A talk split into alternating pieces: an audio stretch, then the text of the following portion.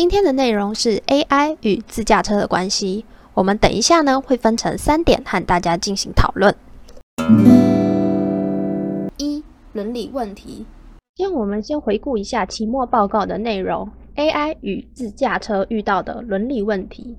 国外有一项研究，他们进行了调查，设计了一项实验，就是当自驾车碰到不可避免发生的车祸的时候，他们会如何选择来保留生命？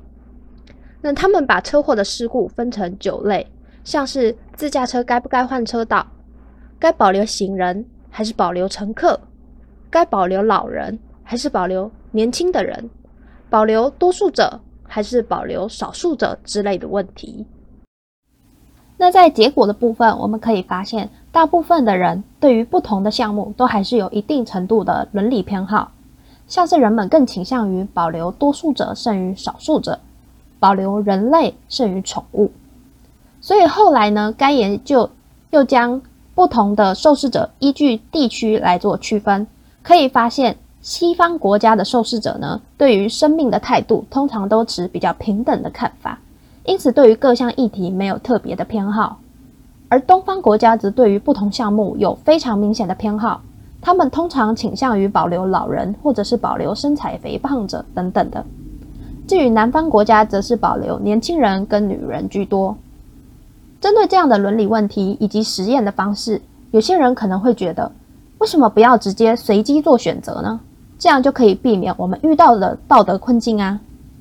然而，我们可以回顾一下 AI 运用在自驾车上的初衷，是为了提供更安全、更便利的行车方式。因此，如果所有的车祸都是运用随机选择的模式，这对于整个设计理念并没有提到很大的作用。这也是为什么我们无法使用随机选择的原因。所以，从这份研究中，我们可以发现，AI 在自驾车上面遇到的伦理问题，其实还是很难解决的。这也是目前 AI 与自驾车在伦理方面遇到的最大困境。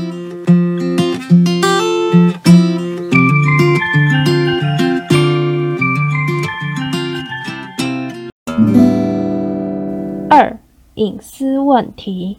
因为 AI 需要大量的侦测器来侦测周围的环境以及一些障碍物，因此电脑对于整个车子的动向以及行进路线。都能够非常清楚的掌握。虽然这是 AI 设计时所需的必要资讯，但是当时间尺度拉长时，AI 电脑会非常清楚每一个人的动向，从而掌握我们每个人的生活轨迹。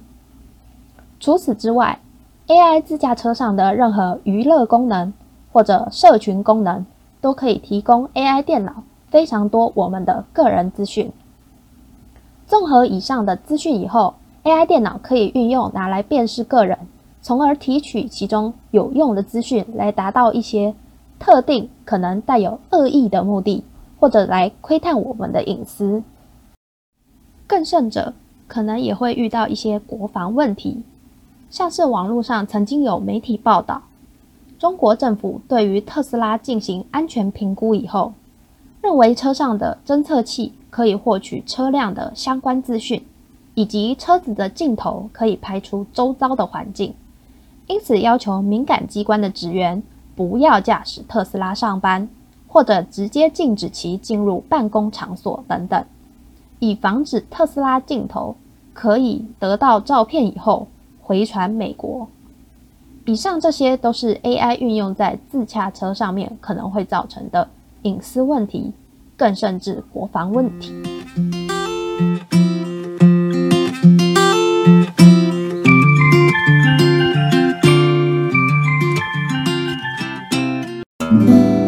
三安全问题，AI 运用在自驾车上会发生的安全问题，其实显而易见。因为车子的主控权不再在驾驶人的手上，而是在电脑的手上。因此，如果电脑被有心人士恶意操控的话，就有可能会像电影中的场景一样，大量的车子不受控制的行驶，造成非常严峻的问题。远端遥控者也可以运用侵入车子电脑的技术。以控制汽车的任何一个零件，像是上锁功能。如果上锁功能被破坏的话，有可能车子也会发生被盗的情况。另外，如果发生电脑故障等等的问题，也有可能会导致行车上的危险。除此之外，因为 AI 是运用侦测器回传给电脑，然后进行规划路线以后，车辆按照行驶路线行驶。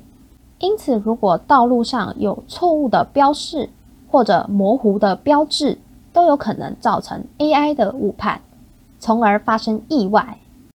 因此，AI 自驾车的安全问题不只是在车子的本身，整个道路的规划系统也需要非常的良善。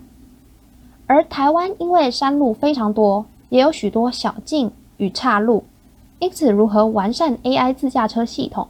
尚有长远的路需要我们去努力。